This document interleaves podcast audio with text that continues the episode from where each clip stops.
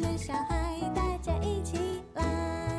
Hello，大家好，我们现在进入文言文系列的专辑。我是现代企业经营学术基金会的执行长，我是马少慧。大家对那个谢志摩老师应该很陌生，可是我还是请老师稍微自我介绍一下，好不好？好，从哪时候开始？呃，呃，我是师大的教授，那去年六月退休，那寻找生命的第二生涯，因为我觉得一个人一辈子不能只做一件事，应该找到更有意义的事，所以我现在在台北、印度跟尼泊尔，我有盖学校，专门帮助偏乡的孩子。像尼泊尔，我们的国民所得是一年九百块美金，所以我就帮助那边的孩子。我有一百三十个孩子，印度有一百二十个孩子，台北金三角有一百多个孩子。啊，我退休以后非常快乐。那我在师大教的是户外教育跟户外领导，那还有一门课叫冒险治疗，专门做比较是行为议题的孩子。那户外领导是专门做领导力、沟通、决策，所以这个是大概我的介绍。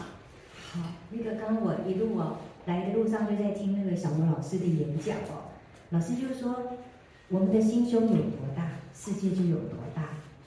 我们心胸有时候小到连自己都塞不下的时候，对，所以我们今天要来谈说，其实老师的经历非常的丰富，待会我们聊就会发现了。那可是老师其实有一个愿望，跟我们的愿望其实是一样的，就是对未来教育，我们一直想要影响未来教育这件事哦。那因为现在很大的困扰就是，我觉得我们都一样，就是过去其实就是公私立学校的选择，所以我们其实都在体制内不断的学习很多很多的知识，可是我们的行动是很少的，实践是很少的。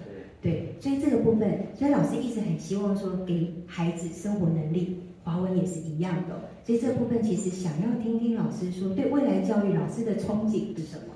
好，各位可能不知道，新加坡现在在训练青少年，预备他们四十几岁的时候成为二零五零年的国家领袖。新加坡一个这么小的国家，已经思考到国家的未来的蓝图，就是说这个国家有世界的眼界来看二零五零年的世界的发展，是这个很震撼对台湾的教育。台湾的教育只让孩子考上大学，之后就随便你做了，对吗？我们不知道要把孩子带到哪里，所以我常常觉得未来的教育可能不只是大学考个七十五几分，因为台湾大学百分之七十五的学生不知道毕业要做什么，这是很有趣的，对吗？你去问他，他不知道做什么。我师大的孩子大学四年级四月的六月要毕业典礼，问他毕业要做什么，他告诉我不知道要做什么。如果进来华文的孩子，当我问他你六年级毕业以后要做什么，他会告诉我我做什么。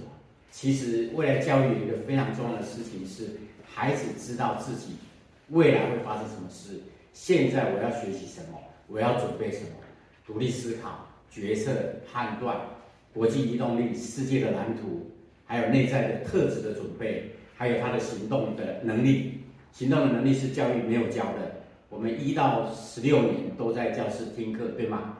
老师觉得用很多的 PPT，对吗？自己觉得很有 power 跟 point，学生觉得没有 power 也没 point，考完试都没有了，对吗？这是过去的教育十六年来就是这样教，所以我们上了大学，sin 四十五度加 cos 三十度，我们也忘记了，对吗？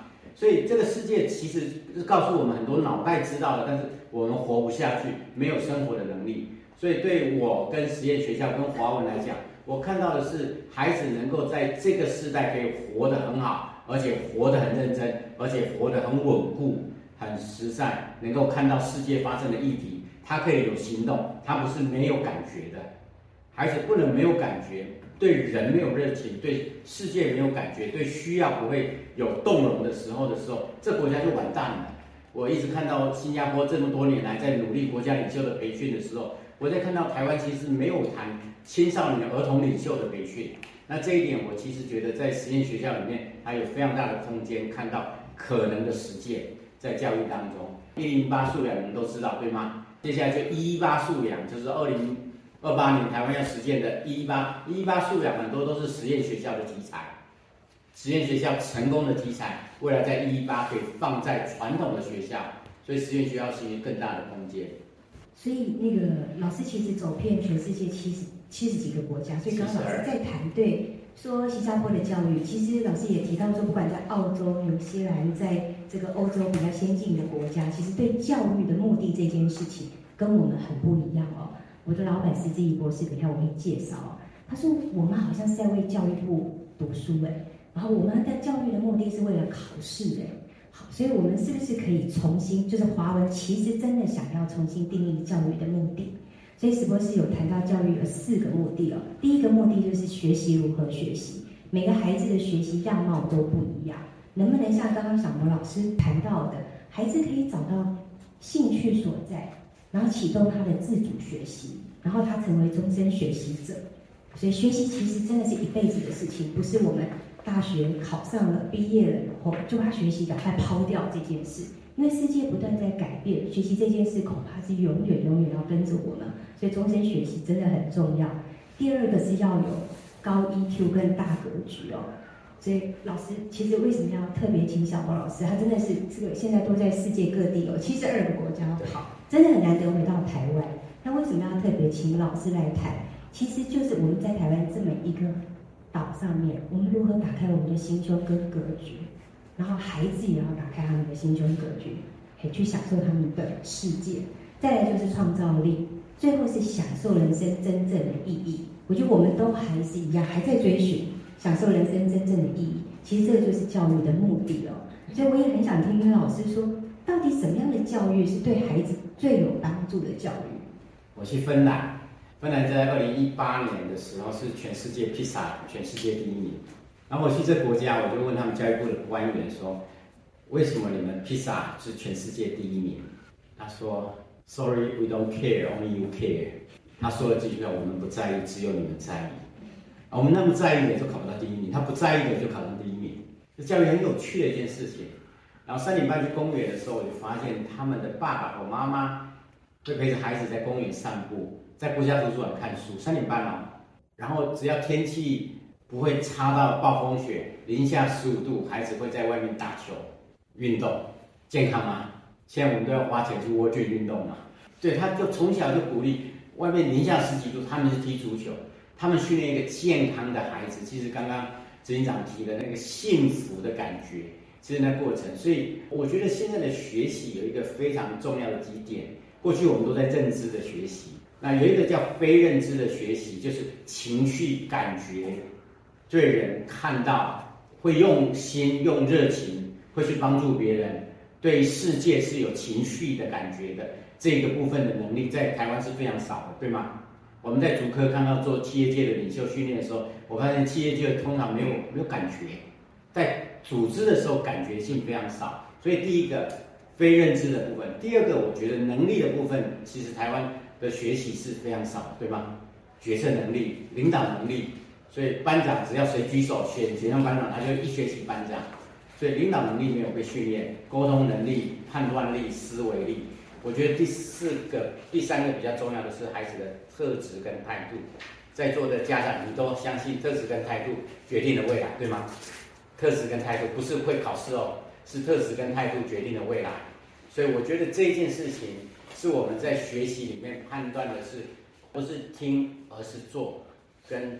实践，我觉得这几个课过程当中，如果有一个实践的课程，孩子透过实践以后，孩子的脑神经整个不管是前额叶的发展，这个脑壳所有的发展，它都可以刺激。所以，如果你的孩子刚好是一年级或二年级，我特别鼓励这些孩子或小班、中班、大班，他所要的东西不是坐在听。他所要的能力是要做，去实践，会做木工、做精工，会贴瓷砖，会做很多的事情。因为在做的时候，他的脑袋一直被刺激，他的神经元发展就非常的多元。所以这个是在未来教育里面的学习的样貌，它是非常多元，而且非常的跟过去不太一样的部分。所以等一下也会介绍到我们的学习的策略，就是不同的样貌。因为就像老师讲的，有的孩子是视觉型的孩子，有的孩子是听觉型的孩子，有的孩子是触觉型，他要动手做的孩子。可是我们叫他就坐在教室只能听，然后而且要做一天，然后要做十二年到十六年，所以其实对孩子来讲，其实真的是非常辛苦哦。在小学教育里面啊，我我觉得我们跟小萌老师看的看法都很像，就是从全人教育来看待这件事情。所以我们要如何去鼓励孩子的多元性哦？然后我们如何去给孩子更多的平台，让他们去发挥？父母要做怎么样的角色？老师又要做怎么样的角色？好，我最近刚好在做父母引导力的训练。父母引导的不是教导的有，因为教导很容易嘛，就念嘛，念到自己满足了就足够了。然后明天又没做到，继续念嘛，就念过一百遍还是没有用，但是你还会念嘛，就满足念的能力的妈妈跟爸爸蛮多的。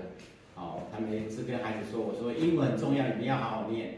然后小学还是小学生还是不念，过了几天你又念，念完以后是自己满足，他英文还是没进步，对吗？我们常常用最不好的教育来教育孩子，所以我常常觉得父母亲在后现代的这一群后现代孩子跟我们完全不一样。你不觉得他慢慢批判力会很强吗？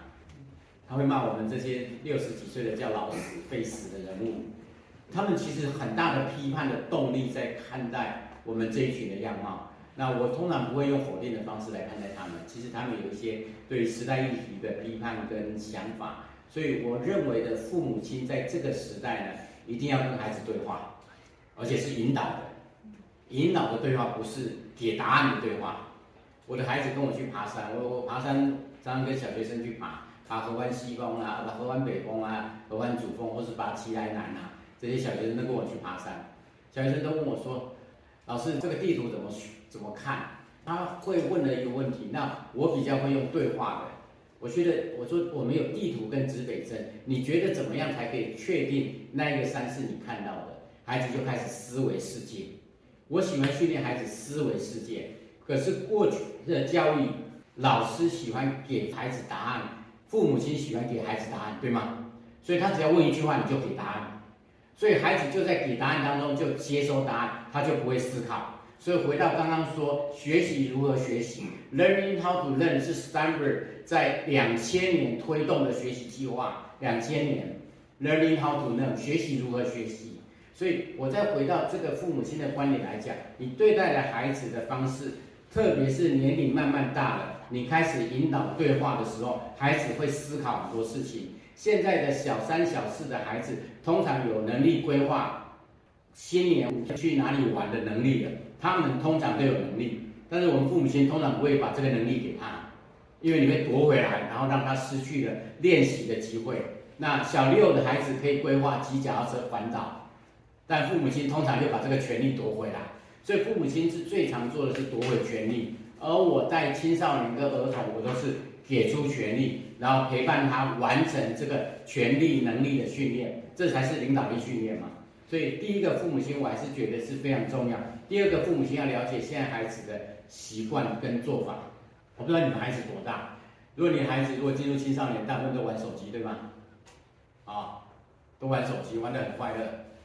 反正世界就是手机，为什么？因为手机最容易得到，因为他也再找不到更有意义的事情，所以我认为家长应该对于整个知识视野的东西是可以跟孩子对话的，可以跟孩子对话，不要完全空的。很多父母亲对手机是没有没有感觉的，他没有跟他孩子对话，所以那就有距离啊。这是第二个，我觉得父母亲可以做。但对青少年人来讲或儿童来讲，我比较觉得一件事情是，眼睛一定要看到你孩子他的天赋。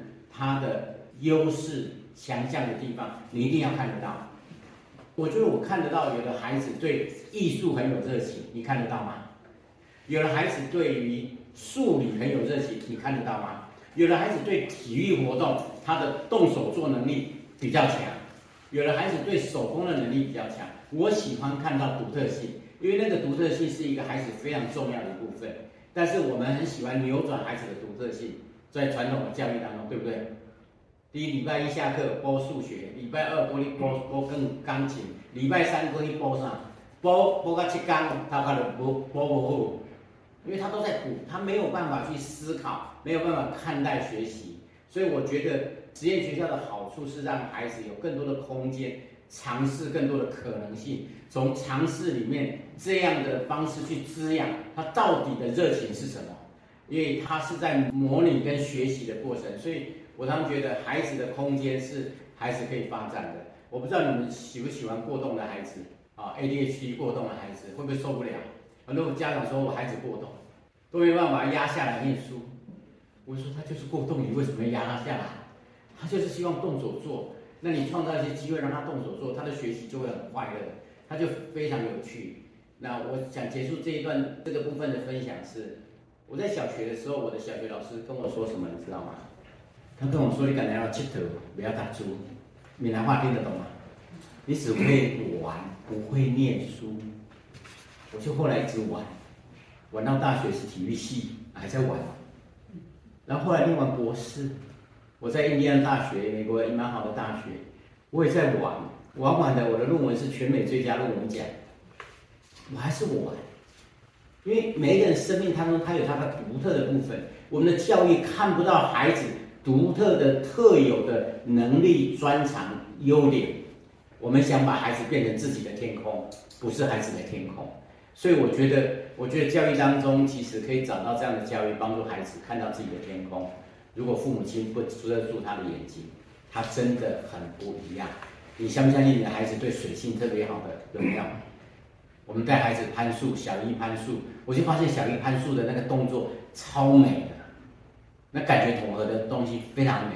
我就发现我的看待孩子的方式就不会说你数学扣归分，你国文扣归分，那个孩子就会被你限制住，就活在那个几分的天空。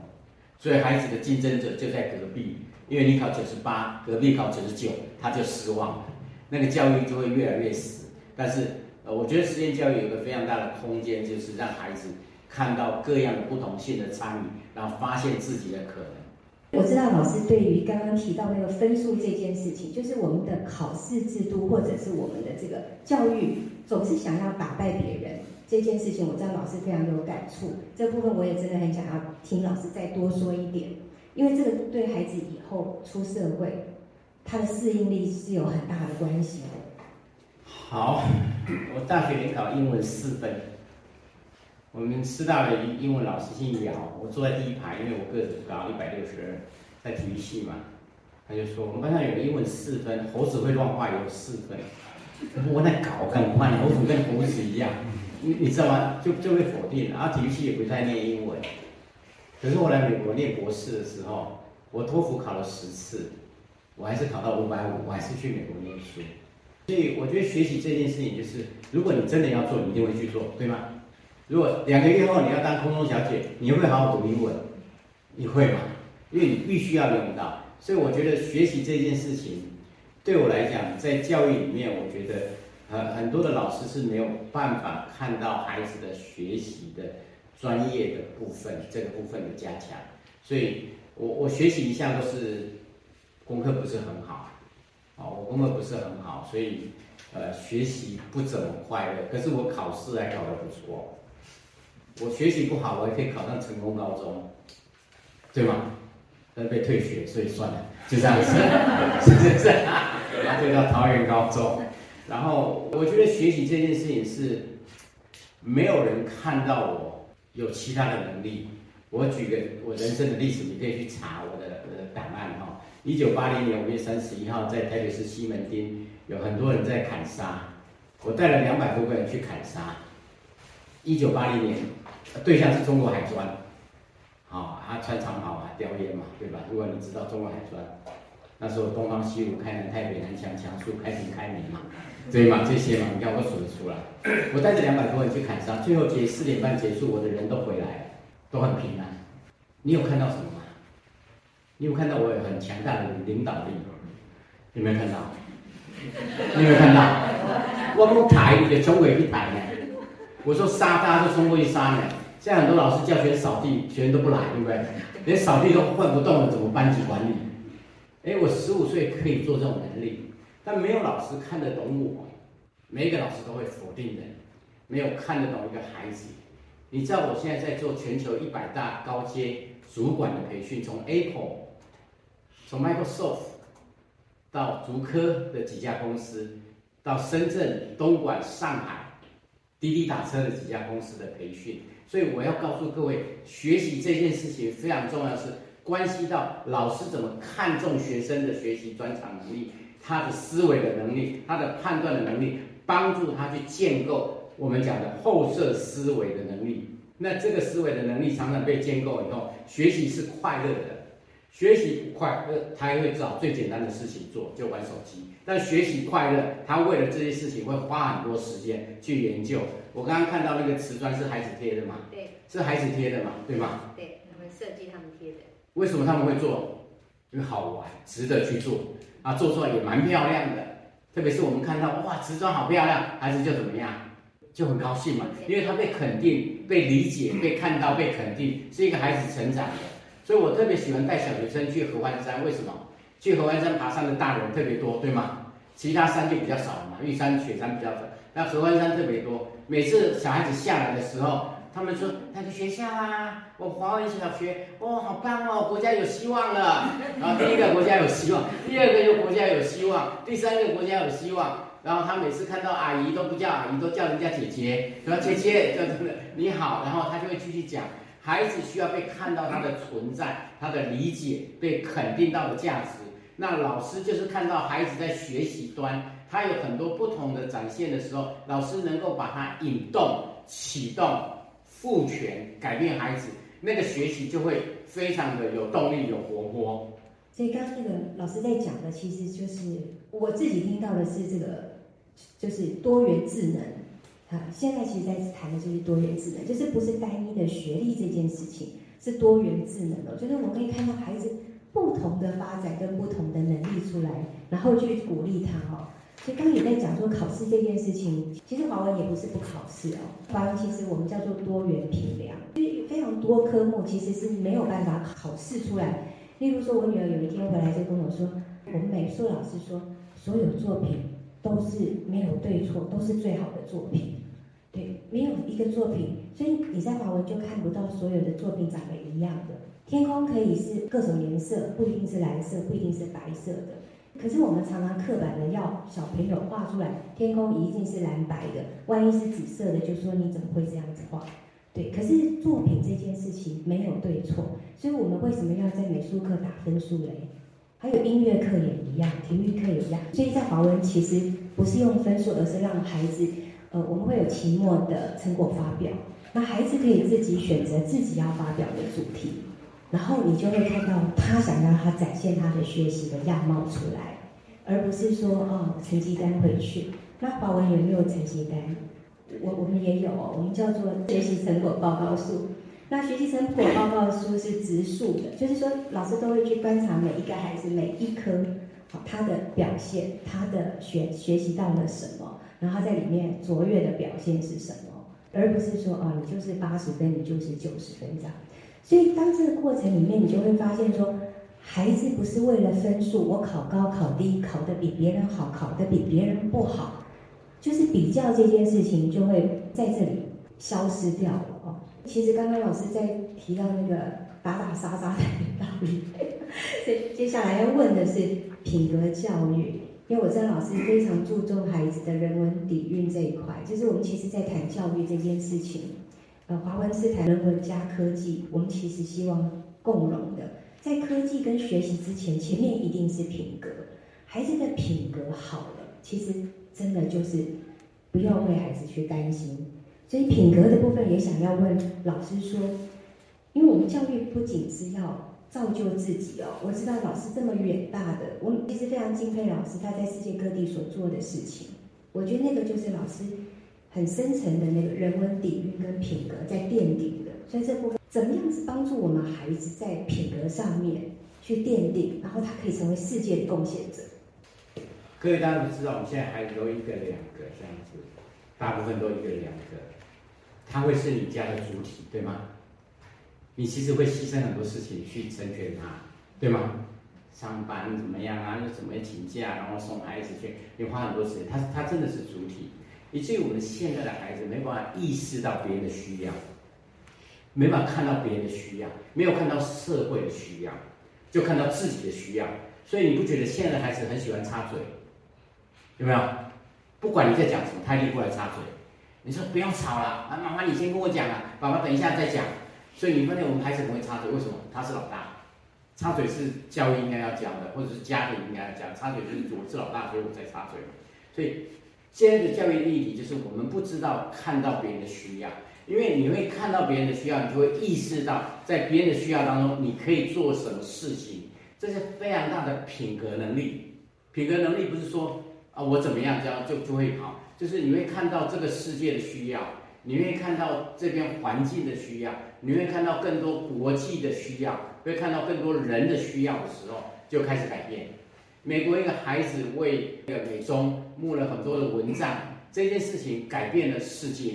一个加拿大的孩子去参加联合国环保会议，去谈减碳的问题，这都是小学生在做的。所以，我我看到台湾的教育里面，如果做服务学习，台湾最喜欢做的事情是什么？单去沙滩捡垃圾，对吗？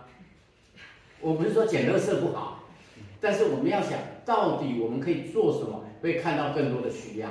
这件事情是我们教育在小学生，因为他可以看到班上的同学有什么需要的时候，他可以做什么；他可以看到这个学校的环境校园有什么改变的时候，你可以做什么。我觉得教育当中一直在启动一个孩子内心里面最怜悯、最同理。能够看到这个世界跟他能够一起同行，所以我最喜欢用那个 empathy，人家说是同理，empathy 同理这个字最深的意义是跟最需要的人走在一起，这叫同理，跟最需要的走在一起。所以我们的教育当中，实验学校有一个非常棒的东西，教孩子会看到别人的需要，然后我怎么样跟你走在一起，这件事情容易吗？如果很容易的话，我就不需要做企业界的 team building 团队训练，对吗？就是不容易嘛，所以我才会去做 team building，不容易跟人家走在一起。所以我觉得我们在品格跟人文这一方面的时候，孩子的世界更广的时候，他会看到世界的需要。所以对我而言，一个实验教育，它能够带向孩子从自己、他人、家庭、社区、社会、国家、全球。这个移动的思维是一个非常重要的品格力挪动的一个过程，所以这也是为什么我在师大教书，我会在尼泊尔、在印度、在泰北、在孟加拉、在吉利马扎罗的坦桑尼亚，我会去盖学校的原因，是因为我看到这个世界有更多比台湾还要需要的这个个过程。那如果我们老师看不到，我们的家长也看不到，你就会骂自己孩子，自己事情那么多了，还去管别人。你看这一出来就已经带出你对人文社会的责任观跟思维观了。所以我其实把孩子放在实验学校，放在华为，能够启动他的国际思考力的时候，他的社会观察力的时候，他会是很不一样的社会公民。这就是国家领袖的建造。老实讲，现在新加坡在做的就是国家领袖的建造，就在做这一件事情。特别是香港议题很大的时候，很多都搬到新加坡了。他们新加坡未来在经济的时候会有更大不一样的成长。所以这件事情是他准备如何让自己新加坡公民在二零五零年的时候成为国家领袖最好的青少年跟儿童的训练，是在那个阶段就开始，不要等到三十岁再开始都太晚了，对吗？你自己发现台湾目前的状况都是这样子吗？就都是那个时候就已经奠定了对社会稳定的发展。所以我觉得小朋友小时候品格奠定了。其实史博士最早想要成立的是幼儿园。因为他对脑科学非常有兴趣哦，史博士早期在生产力中心，其实当时都在培育的是成年人，就是总裁啦，或这个高阶，跟跟老师是一样的，就发现说这些就是你当你跟成年人要跟他说改变这件事，其实是非常困难的，即便是讲品格都是微调，所以非常辛苦，大人其实非常辛苦，所以博士现在想说如何去让人很愿意自身改变，他就去研究脑科学。他就发现说，早期教育零到三岁、三到六岁、六到十二三岁，其实是孩子品格奠定的关键时间。这个时间真的非常关键。我们如何让孩子在这个时间把好的品格奠定好，他真的成为人人君子？这个孩子走到哪，人家都喜欢他，还是你希望孩子走到哪，人家都不喜欢他？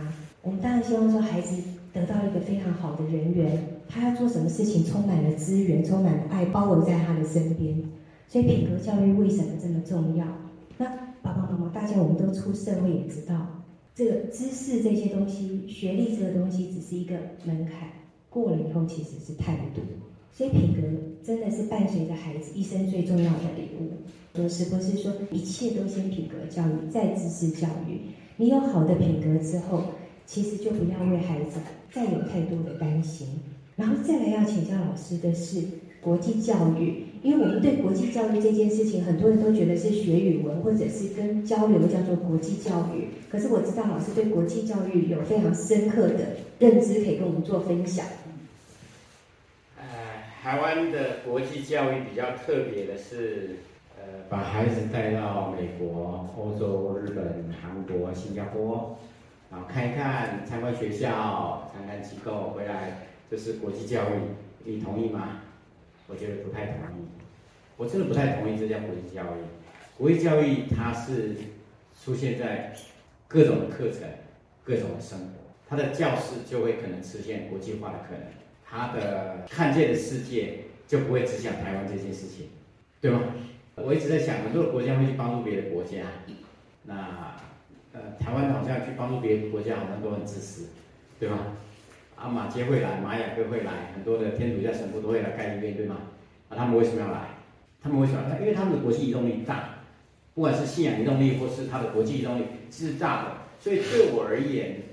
我们教孩子用不同的视野来看待这个世界，这是最大的国际移动的训练。你如果用美式的文化来看世界，它就世界就缺了很多，对吗？因为只有美国文化。你如果用中国文化来看，也缺了很多。你用中东文化来看，也缺很多。但是从一个国际移动力的教学的时候，会了解不同的视野来看待这个社会的时候，用不同的角度来思维。当你去思考。中东的电视台、日本的电视台、美国的的电视台、欧洲的电视台的时候，这个还世界是不一样的。我喜欢看这些新闻，我就发现对话的角度完全不一样的。所以，当我在谈国际移动力的时候，孩子不见得就是只有美式的思维、美式的电影来看国际移动，那其实只是学英文而已。对我而言，我带孩子去尼泊尔服务。我一月二十八号要带五十个人去服务，在尼泊尔待十七天，去服务这件事情，就是他到那个世界以后，他会用那个世界的角度来跟他们在一起，来学习用他们的文化、他们的语言、他们的状况来看待这一群人，这就叫国际视野跟国际社会同理心，不是个人同理心，叫社会同理心。这个样子，我们的孩子才会谦卑，叫做文化谦卑性。当你孩子会文化谦卑性的时候，他的世界会变得更大。当你有文化骄傲性的时候，你看不到别的世界，总认为台湾最大，那就是太独一了。因为我在带孩子看到很多的世界的时候，我发现他可以共融这个社会的存在的时候，不管他进了台大、到 Stanford、在 MIT 这些好学校，他一样可以做很多对社会有意义的事情。这是他的文化世界是变大的。所以我谈到国际移动力，我跑了七十几个国家，从最偏乡的非洲到欧洲，到纽西兰、澳洲等等这些地方我都跑过了。我看到很多的世界共融的地方是孩子他的心胸可以看到不同的世界的视野，但很可惜台湾的国际化只放在美语，对吗？我觉得蛮难过的啊。而那那你也相信美国未来的文化会受到更大的撞击，对吗？你大概也知道嘛。啊，所以我也看到这个经济的成长也是很大的撞击，所以这也是我们在看待不同世界视野的时候，我们可以帮孩子去挪动到不同的国家、不同的偏乡、不同的优势的国家跟弱势的国家的时候，我们的孩子国际视野会非常的有人性，而且有善良的行动。这件事情是我们可以做的，所以这是我我觉得我在看国际行动力跑了那么多国家，我问了很多的学校、很多的国家，他们所在意的可能不只是分数。他们更在意他们的孩子怎么样过一个幸福的人，这是一零八课纲要教出来的素养，要幸福的人。可是，一零八课纲已经过了五年了吧？呃，我们还在教如何考上一个好大学，对吗？好大学很重要，但是做一个有素养、能够好好活着的人，这件事情是全世界都在追求的。我会看到华文能够提供这样的方式跟方法，来带领孩子去看到不同的世界的可能。这个是好的，所以我觉得华为有机会应该把孩子送去尼泊尔，跟我去服务，跟我去印度、泰北、金三角服务，看到不同的世界。我觉得这个孩子会世界会改变，他不会变成只有自己的一个孩子。好，最后一句话哦，老师说金鱼缸养不出大金鱼哦，所以我们千万不要圈养我们的孩子在金鱼缸里面。好，谢谢谢谢。谢谢谢老师，谢谢老师。